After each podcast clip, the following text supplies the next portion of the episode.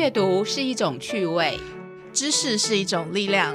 跟着玉山社一起朗读台湾。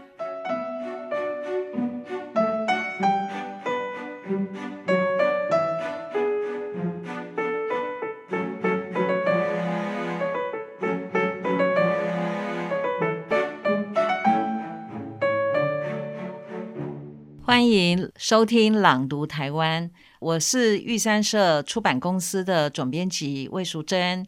那我们今天嗯非常高兴，也非常荣幸 找到我的邀请到我的朋友啊，也是我们玉山社的重要的作者李晓峰。有那么重要吗？很重要。我是李晓峰。好，那个今天主要是要跟李晓峰教授哈谈一下他的呃新书哈，其实也出版一点时间了啦。他的小峰人生哈，还算很新呢，还算很新，很算哈，还算很新，一两个月啊。OK，还算是新书啦。对没有读过的读者来讲，就是新书了哈。那这个名字哈，哎，有点伤脑筋哈。小峰，那个小峰人生哈，疯狂的疯。那让让李小峰教授自己说，为什么会会取这么奇怪的书名？因为这个书名是他的主意。那个为了书名呢，我跟玉山社总编辑魏魏淑珍呢几乎吵起来，然后现在应该讲清楚了啊，他应该也接受了啊。嗯哼，因为很简单，小峰人生，我就是李小峰啊，所以名字跟书名跟人名音相同嘛。这是第一个，是啊，是第一个。嗯，那其实另外，为什么我用这种很奇怪的名字，自己称自己小疯呢？啊，是发疯吗？啊，哎，几乎可以这么说。哎，那这个书名的来历是这样的哈。我在一开始书翻开来，我就说明了，在一九一九七五年的时候，一九七四七五哈，那个时候我在一本那个时候最言论最前进的杂志。叫做《大学杂志》是哦，言言论是最前进的。是我在那边发表文章，嗯嗯，那先是被记过，因为写批，毕竟就是批判当时的教育嘛。记大过还是小过？先记大过一次，哇！我继续再写，写到大三的时候，大三那一年哦，其实剩下一年而已哦。嗯哼，我又写写了一篇文章，也是批判当时的党国教育，我就谈到正大的的一些现象。是，结果 勒令退学，勒令退学。嗯，那个时代，那个那个时候打击很严重嘛，哈，对不对？然后勒令退学令发发布了，我的一位教我教育心理学的老师吴敬吉，嗯哼，大家应该都认识他，吴敬吉，吴老师碰到我，然后用一种责备的口气问我说：“你疯了吗？” 他说：“你疯了吗？”意思就是说。你在什么时候在写这种文章惹了这种祸？嗯，你是发疯吗？是这样这样讲我啊？是。那当然他是爱护的口气了。啊，我不知道怎么回答。嗯哼，因为就是要退学了，我怎么回答啊？但是我今天，也就是四十几年后的今天，我可以回答老师。我说，台湾今天之所以能够民主化，就是一群疯子冲出来的。是。我只是这一群疯子里面。程度比较轻的小疯子而已，所以我这本书就取名叫做《小峰人生》。嗯，那我一个有一个副标题嘛，是哦，一一个副标题是我的学思历程，我的的求学跟思想的历程，是以及呢民主自由的追寻之路。嗯，也就是说，我从小到大这个过程中，我一直在追求一种民主自由、人权法治的社会。是。哦，那所以我这本书基本上就在写这样的一个历程，嗯哼，啊，从小写到大，写到现在，嗯哼，啊，所以，哎，这果然是小峰人生啊。那一般人都刚才准备探几年啊，哪有想那么多，对吧？啊，求个好职位，好好职业啊，然后赚多赚钱，工作稳定，大概一般人都是这样而已嘛，去去想这个，哦，啊，摸镜叫过后搞点天后，啊，那这样他们就很高兴嘛。可是我觉得我不满足啊！我觉得作为一个知识分子，作为一个读书人，我应该有更大的责任去关心这个社会啊！是，所以我长期就是投入在这样的民主运动里面啊！所以我这本书除了写我自己的遭遇，其实也写背后台湾的民主化的过程。是啊，所以这个过程在一般的人来讲，啊，那笑啊，你你你去探钱都在做这个无无无头诶无钱的头路啊，所以我自认为我是一个小疯子，嗯，所以我就写这这一本这个小峰人生。啊。即使我说这一本，即使它是三本啊、三三大册，不是这一本，就是这一一部这一部书哈。嗯，那就是说，大家看到你的呃回忆录嘛，哈，你叫做六九哈，六九回忆录，因为大家都是七七十回忆。啊，你是六九嘛，哈，哎，啊，出版的时候大家看到是有一点吓一跳啦为什么，是不是七十？不是第一个哈哎，六九是可能印象更深刻嘛，对不对？对哈，比较特别嘛。可是大家吓一跳，就是说你为什么可以写到一千多页？哈，这这这一部哈，或者这这一套书三册的这一套书到一千多页啊，大家对你的记性哈，真的是。有一点，有一点吃惊啊！那那给啊，前册哎对哎你归回连幼稚的开始记，园的事情都记得。是啊，幼稚园是你记得那个是真的还是假的？会不会你自己编造的？嗯哼，对，我我坦白讲哦，嗯哎、我都记得哎、奇怪。我常常说，哎、奇怪，昨天的事情我竟然忘记了。昨天晚上我在我在哪里吃饭，我吃什么饭哦？嗯，我我想不起来了。昨天呢、是。可是我幼稚园第一天入学我就记得了，到现在还记得。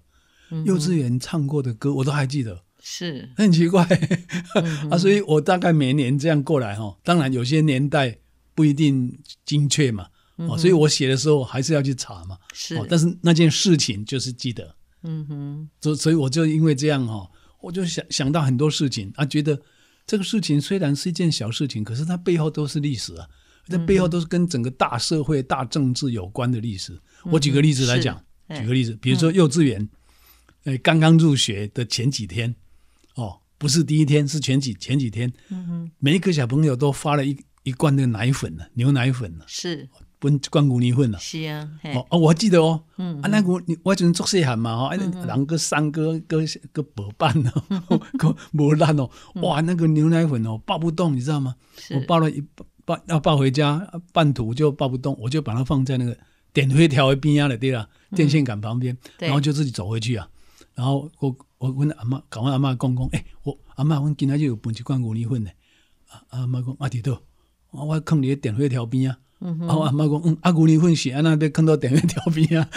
我我婆袂行，哦，啊，然后我妈我祖母就牵着我回去找，是，诶、还在哦，你看治安还很不错。对，然后就就把我阿妈就帮我拿回家了。好，那我写到这个地方，我就要问了，为什么我在那个时候会有牛会有奶。牛奶粉？我在当时当然我不知道啊，以为就是学校送给我们而已、啊。嗯哼，后来当然后来我研究历史，我才知道嘛。回顾这一段的时候，我就写到背后了，原来这是美元。美元，对，哦。对，美国从那个韩战之后哈、嗯，又那个恢复了对中华民国的援助，当时在台湾嘛，是，就对台湾提供了这个美美美国的对台湾的援助嘛，嗯。经济的、军事的各方面的援助。是。啊，所以援助的内容里面，包括面粉啊、奶粉啊，都送来了。是，哦啊，所以那个时候就是透过那个幼稚园，我们那个幼稚园是天主教的幼稚园。嗯哼哼，哦啊，所以就透过这些这些幼天也是天主教的这些，而且神父是外国人，嗯哼，我不知道是不是美国人呢、但是就是透过这种机构，然后就提供台湾援助嘛。嗯哼，啊，所以小孩子都有奶粉可以领了、是，所以你你说这件事情对我来讲就是一个个人的小事情了、嗯可是背后是一个大历史，所以我就写下来啊。这写下来不是在讲我个人了、我在讲那个大时代嘛，是，这就有意思啊。嗯所以其实说每一个人哦，嗯哼，都都是历史家哎。这个外国每一个人都是历史家，这个外国的几个著名学者都讲过这种话，人人都是史家都是，历史，人人都是史家。为什么？你背后都有一个大时代的故事。嗯哼，哦，啊，你了解你自己的的历史，其实你可以透渗透到背后的那个大历史，所以你都每每个人都可以成为历史家，就是这个意思啊。所以，每一个小故事背后都可以集成一个大历史，嗯哼，所以我很很有自信的就说好，我要好好写我的过去，哦，而、这个过去是透过我个人，然后呢看到背后的那个大时代。是，所以绝对有它的意义，我们绝不绝对不会妄自菲薄啊，也不是说哦应该要多有名气的人呢、啊，哇多开哦才能够写回忆录，谁说的？每个人都可以写。我记得胡适哈、胡适那个很有名的胡适之哈、他就鼓励每个人都应该写自己的回忆录。嗯嗯，那回忆录写起来，真的写到背后的时候，都很精彩，对。都很精彩。哎可是我觉得比较不同的就是第一个，呃，你是一个历史学者嘛，哈，所以你对时代跟个人或者个人跟时代的这种关系，哈，你可以呃整理的很有条理，整理的很清楚啊，而且非常的深深入或者深刻。那一般人或许是没有这样的功力嘛，哈。啊，第二个就是你的记性真的太好了哈，因为一千多页真的是不容易哈。那那个我记得你的眼睛是不不太好嘛，对不对？眼睛很不好，我对啊。黄斑部病变。对啊，啊，你哎怎么可以完成一千多页？这个也是让我们很吃惊的事情。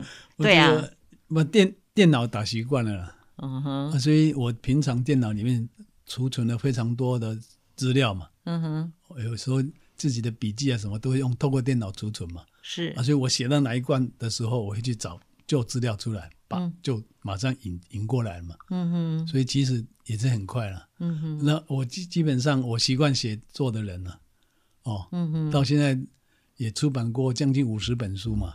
有这么多吗？有有的别有别的，也不是全不全是玉山社出的，不过也也有在玉山社也有好几十本嘛，对，对不对？也也三三四十本二三十本应该起码有啦三十几哦本你嘛好把经出起来了，唔好 全部拢玉山社去做嘛哦。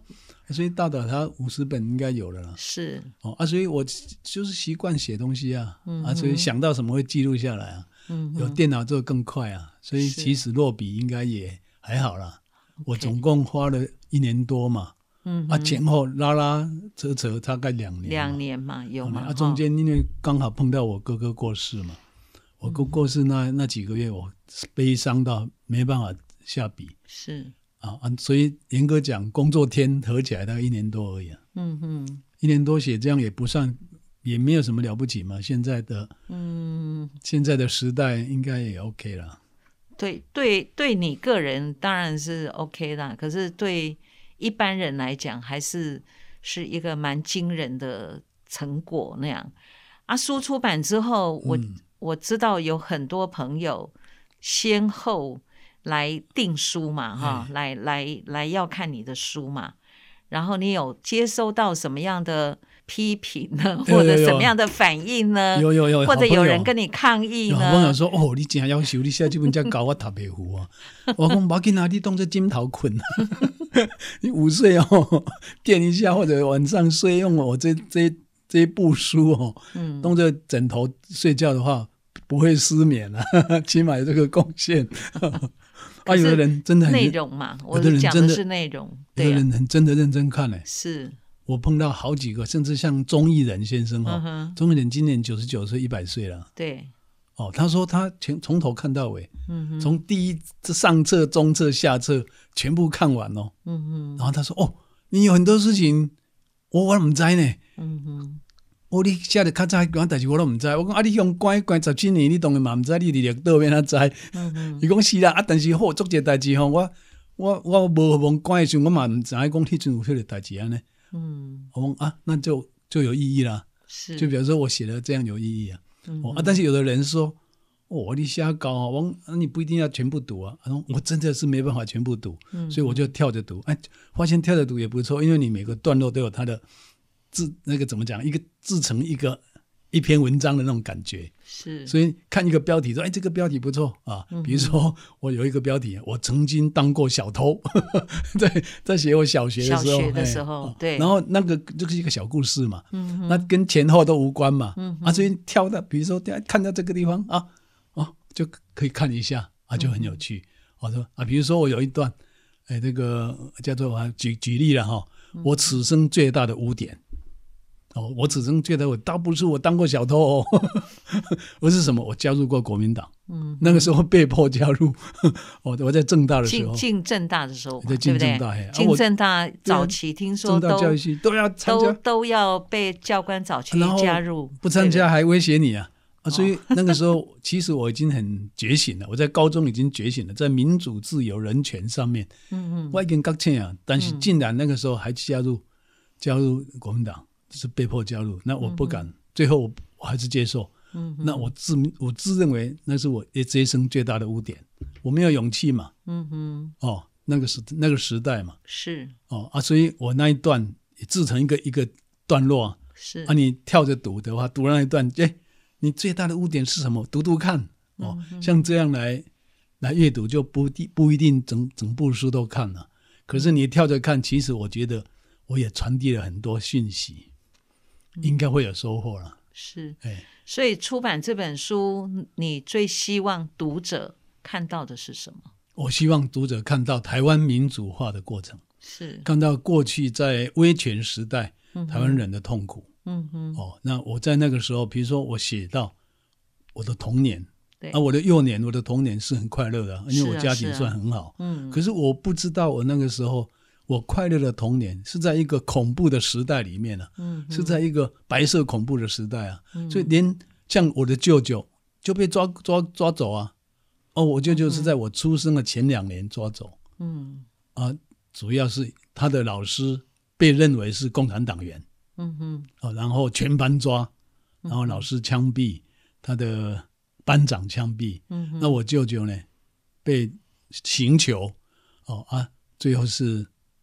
判五年，啊，关了七年才出来。嗯，那他关的时候，我还没出生啊，啊，我哪知道那个时候是是这样的一个环境。嗯，可是慢慢长大才知道，说哦，我舅舅被抓关了七年回来。嗯哼，我外公外婆为了他，哇，整个人都老了，然后家里的钱都送光了。嗯，那个时候我外公要送金条，要送送昂锦，嗯，哦，那个红鲟哈，嗯哼，给那些情治人员。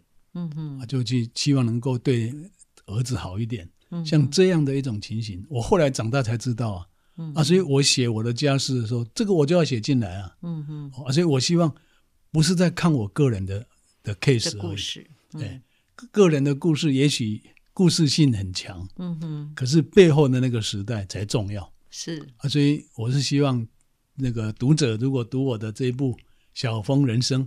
不要看我的小峰的个人而已，还要看我背后的那个大时代，然后让让我们知道说，哦，原来我们曾经在那个威权统治的时代里面是这样的过来的。嗯，那得来不易的民主、自由、人权，一定要好好珍惜。嗯，这是我这部书写作的最大的目的。是我看这部书的时候，里头提到很多长辈，是还有很多朋友。好，那你觉得你受到哈，譬如说你跟彭敏敏教授，哈，好像是长辈，又好像是自己的亲人，对他像是爸爸，像是老师，对哦，亲长，然后又好像是朋友，对哦，那然后又是同事，是这个同志不是那种 那个同志哈，了解这。政治理想上的同志啊，所以这只是一个跟他接触之后很有很有感觉，是而且很感动，是而且很感谢，嗯，所以我在写的时候会写到他，是那我把彭先生彭明敏写在哪一章呢？我那一章的题目叫做《正副总统与我》。哦，就是你跟很多很多。总统或副总统有过交流互动，对。的这种几乎都有的的部分的，只有两蒋没有私人交情之外，从李登辉先生之后开始，嗯哼，都有私人交情，是。哦，啊，都也跟有互动，嗯哼，哦，都有互动，所以我都写历届的，从李先生啊下来一直到。一直到阿扁到蔡蔡英文啊，我都一一写过来嘛。是啊，可是我为什么把彭明敏写在这一章里面？是有人会问啊，那彭先生又没有当过台湾的总统、副总统？是是你心目中的总统吗？然后为什么你会写进来？哦，他虽然只有参选总统，没有当选嘛。是，所以我就做了说明了。嗯，我说读者你会觉得奇怪，我这张题目叫做《正副总统与我》，这里面。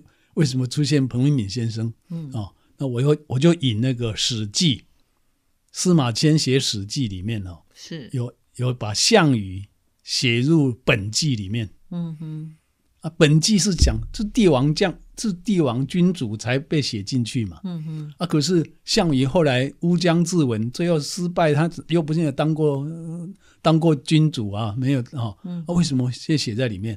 那刘邦哎，这个不那个司司马迁呢，他就说，我认为项羽的才能，他的他的这个有绝对可以当帝王的嗯，那一种本质，嗯，他只是因为失败了，嗯所以不以成败论英雄，所以他他把项羽写入本纪里面了。是，我就是这个心情啊，嗯哼，我用这个心情来写彭先生。我说他虽然只是参选总统，没有这个正当过总统或副总统，但是我还是用项羽写写入本纪的这样的一种精神，我把它写在这一章。嗯嗯，那就是说，以彭先生的才学、他的才能、过去的奋斗，哦，然后他的眼光，我跟他接接触过哦，很清楚，他绝对有资格领导台湾。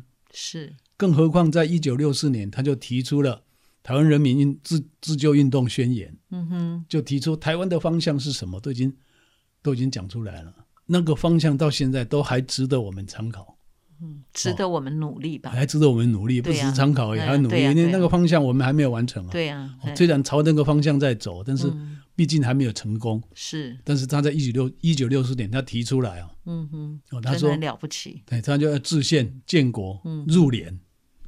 啊，那个时候中华民国还在联合国啊、嗯哼，然后他啊，那干嘛还要入联？他说这样的方式在加在联合国、啊，嗯哼，迟早会被赶出来。所以他他预知，对他，他知道很预清楚、啊。知这样这样的可能嘛啊，对不对？这个迟早会被赶出来啊！嗯那你与其现在还没有被赶出来，我们还有很好的条件，嗯倒不如我们重新重新制定一部新的宪法，全民共同制定一部新的宪法，成为一个新的国家，嗯然后加入联合国。是，哦，那如果这样的话，在当时绝对可以成功，嗯，而且美国啊，各各大各大的国家都会支持，嗯而而中国中华人民共和国那个时候他他还没有进来啊，所以他也没有能力反对你啊，是，啊，所以我们就以台湾做一个国家，重新在联合国站着，啊，中国的代表权就让给你北京，没关系。是，如果这样的话，当时愿意接受的话，哦，我们今天很很轻松。对呀。可是没想到，他这种建议是最后他是被抓起来啊，嗯哼，跟他两个学生啊，魏廷朝跟那个、呃、谢聪明啊，就被抓起来了。嗯哼，哦，啊所以我就发现说啊，高瞻远瞩嘛，是，所以这个这当然有资格当总统嗯哼，哦，啊，所以时事的关系，他他没有那个机运，嗯哼，可是他有那个智慧，嗯哼，所以我一定要把它写进来。所以我那个标题叫“不要遗漏彭明敏”，嗯 就是这样的一个心情在写。嗯哼，嗯，好，还有哈、上次那个我们不是在台北办新书发表会嘛？对，你说了一段，其实后来我还印象蛮深刻的。你说你因为生长在一个呃还不错的家庭，哈，从小家里有花园，有假山，然后啊、有受好有机会受好的教育，的教育。所以你你后来的发展就是成为一个历史学家、历历史学者。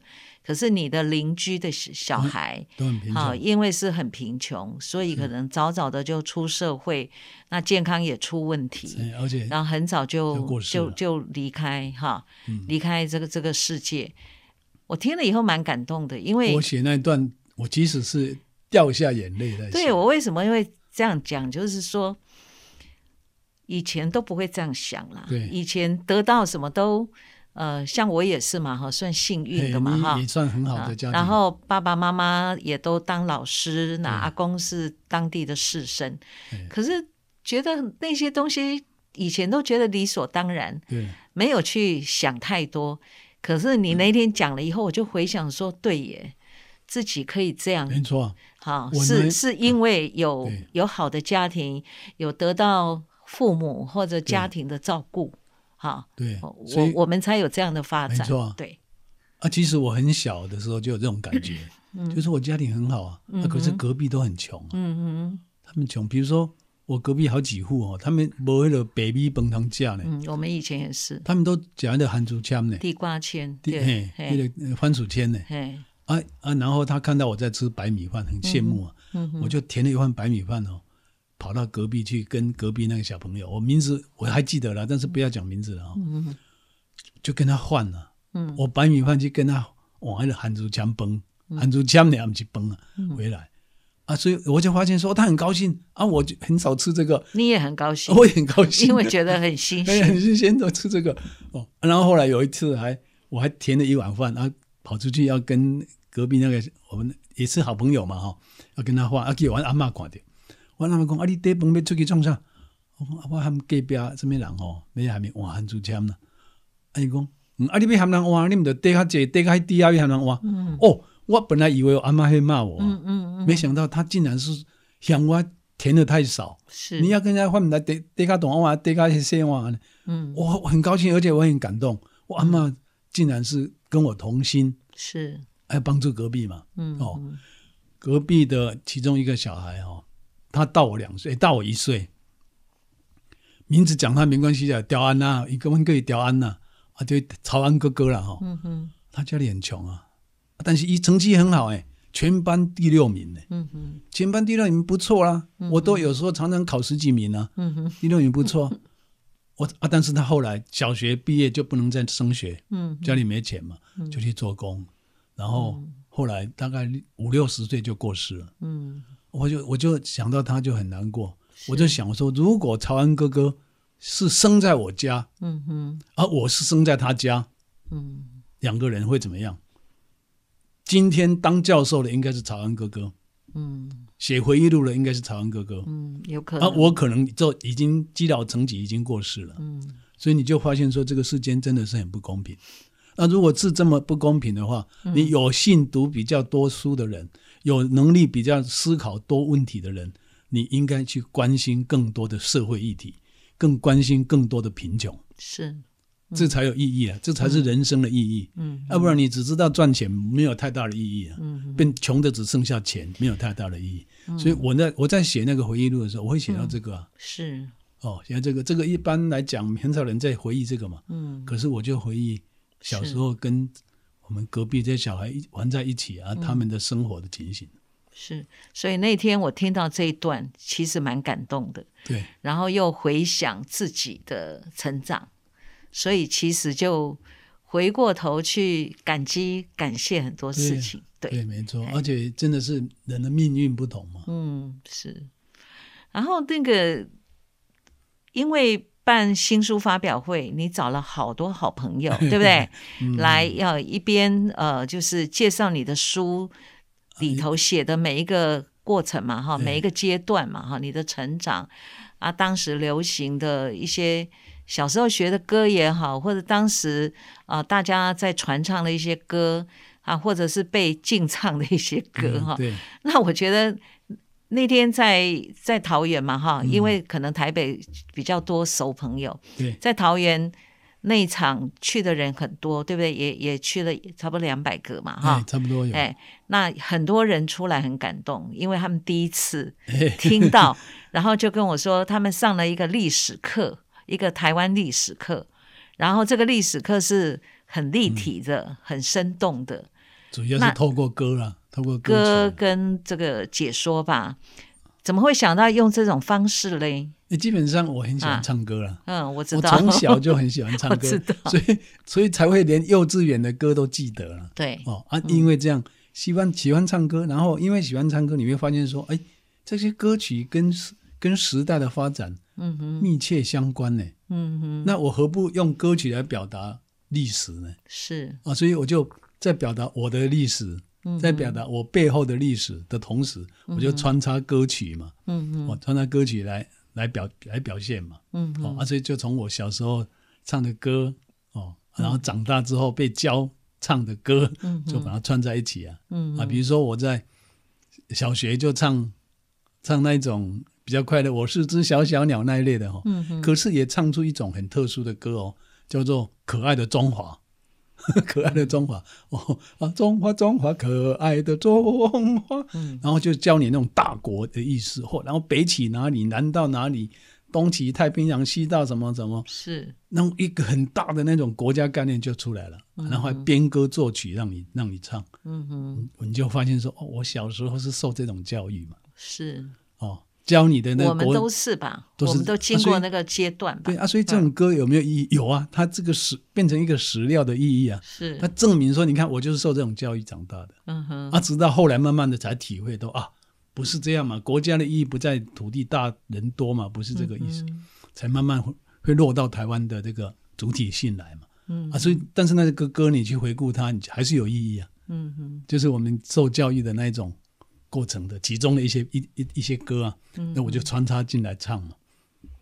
哦，比方比如说一九五零年代很流行的《绿岛小夜曲》，嗯哼，哦，那个是名曲啊，啊，原先是在表达台对台湾，把台湾看成一个这个绿岛嘛，就是很漂亮的岛屿、啊。可是后来就在那个时代，白色恐怖，很多知识分子被抓去关在绿岛，嗯哼，所以后来就很多人就用这首这首歌说啊，某某人到绿岛啊去唱绿岛小夜曲、啊，对，用这样来表达说他现在被关在绿岛，嗯，啊所以这首歌又另外一种意义就出来了。是，所以我就安安排两个那个我的同学哦嗯哼，来唱这首歌啊。这两个同学，一个是他爸爸被关十年在绿岛，嗯一个是他的叔叔亲叔叔哦，原先判死刑，后来判无期徒刑，嗯哼，也关在绿岛。嗯还有这个家属，然后合唱这首《绿岛小夜曲》，哎，意义就出来了。是，所以我那一天的新书发表会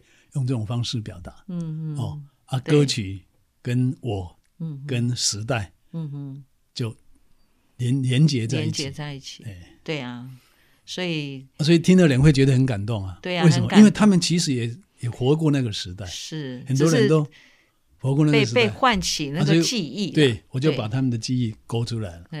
然后发现哦，原来我以前是也是这样过来。是。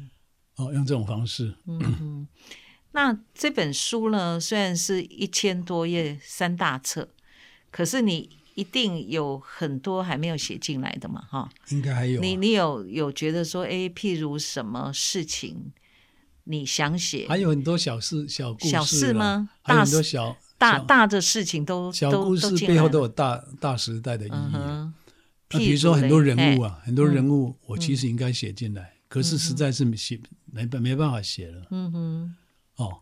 嗯。我在写小学或者初中、高中都写到同学嘛，对，哦，大学啊、嗯，都写到同学。那后来碰还是碰到很多人啊，那碰到很多人，我很难区段区隔那个时段嘛，嗯，啊，没很难区隔说哦，在什么时候碰到谁，然后再特别写他，嗯，因为你过去是同学的关系哦，嗯，比较容易掌握。你说哦，我这一班出哪几个人？嗯哼，哦，比如说高中哦，古蒙人跟我同班哦，然后王俊秀啊，那个现在的很有名的环保教授王俊秀是我的同学嗯啊，当过主记长的那个许许张尧是我班班长。是，哦。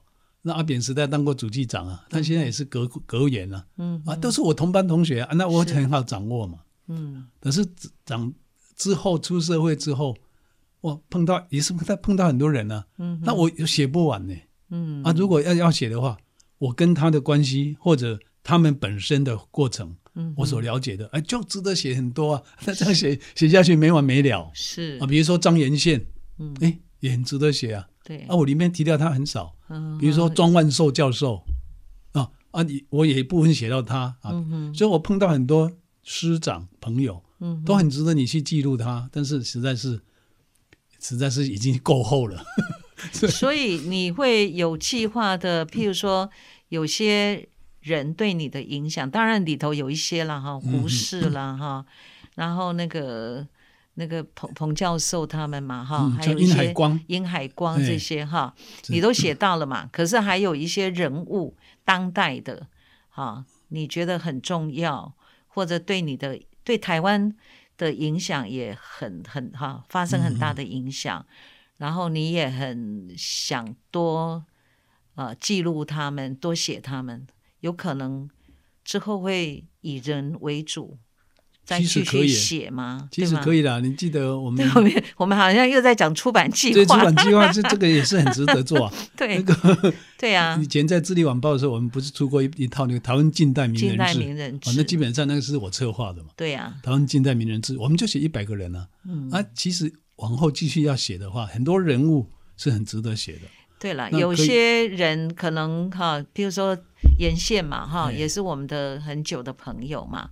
那有些还在，有些可能不在了，或者是啊，可是的确是啊，对台湾很多人物，对台湾哈发挥很大的很多哈师长，很多人物，很多台湾很多精彩的人物。啊，后来这个时代变迁完之后，他们啊而且他们年纪也慢慢大了，对，也慢慢退休了啊。嗯哼那其实他们以前做过很多事情，是，参与过很多事情，比如说我在八十年代的时候，就有一堆学者啊，嗯哼，啊，我跟他们都很熟，嗯他们在背后，他们当时都是大学教授，哎，是。啊，，如果被知道说他参加这些民主运动、党嗯外民主运动，哇，在学校会很麻烦的。就像郑清仁教授、李永志教授、嗯黄富山教授、林明德教授，哦，这些人都是跟我都是是老师，也是朋友，哎，是。哦啊，我们我跟他都很有互动，可是我在书上呢，只是几笔带过，是，我没有办法好好写他们。你比如说那个像郑清仁教授好了，嗯哼，哦，我在我当时他在台大历史系耶的教授啊，真的很关心民主啊，是，所以他就跟我这个编辑经常有来往，有有联系嘛，我们杂志社嘛。然后他有时候打电话给我，他必须要化名呢，因为电话有窃窃听呢、啊。然后他就画了一个名字啊，啊，所以每次接到他电话啊，我是朱熹啦，我讲我讲你朱熹发陆九言呢，啊，我我必须要辨别出这个人朱熹是谁啊？我说啊，这是郑郑教授，现在知道了嘛？哦郑清曾经仁教授，有过这样子，对呀、啊，像这些我没有办法好好写啊。嗯，对不对？啊，所以像这种小故事，说明的时候，说明那个时代是一个威权统治，而且特务横行的时代。嗯我连接电话都要要化名，哦，啊，像这种小故事就很值得记录啊。嗯哦，其他很多朋友都是这样子啊，啊但是已经写够了，所以没办法再继续写。也许对啦，也许就是把一些你想要好好谈他们的一些长辈或者朋友哈，可以在一个这个主题之下，对对对，哦以人为人主物，忆对往对。这种方式来记录很多人。嗯哼，哦，人物忆往。是。等你的新的呃出出版的计划很多了，可以写是啊是啊好，那今天非常谢谢谢谢。李晓峰教授，谢谢小峰，谢谢。东拉西扯，你们能够忍受，谢谢。